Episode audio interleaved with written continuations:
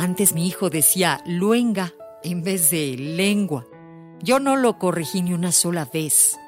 Amaba el sonido de esa palabra extraña como recién nacida.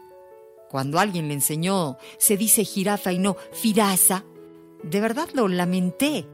Igual con la mariposa que antes era papiosa. Sabía que esas palabras no se quedarían mucho tiempo ahí, en su voz. ¿Para qué apurarse entonces? Las palabras habituales están ahora en su sitio, excepto cuando quiere hablarme de jaguares y dice, mamá, están en vida de extinción. Ya sabemos, no hay que decirle nada. Quizá queden algunos días así, en que la vida sea lo que se extinga, sin intermediarios. En el 95.3 de FM, estás en amor.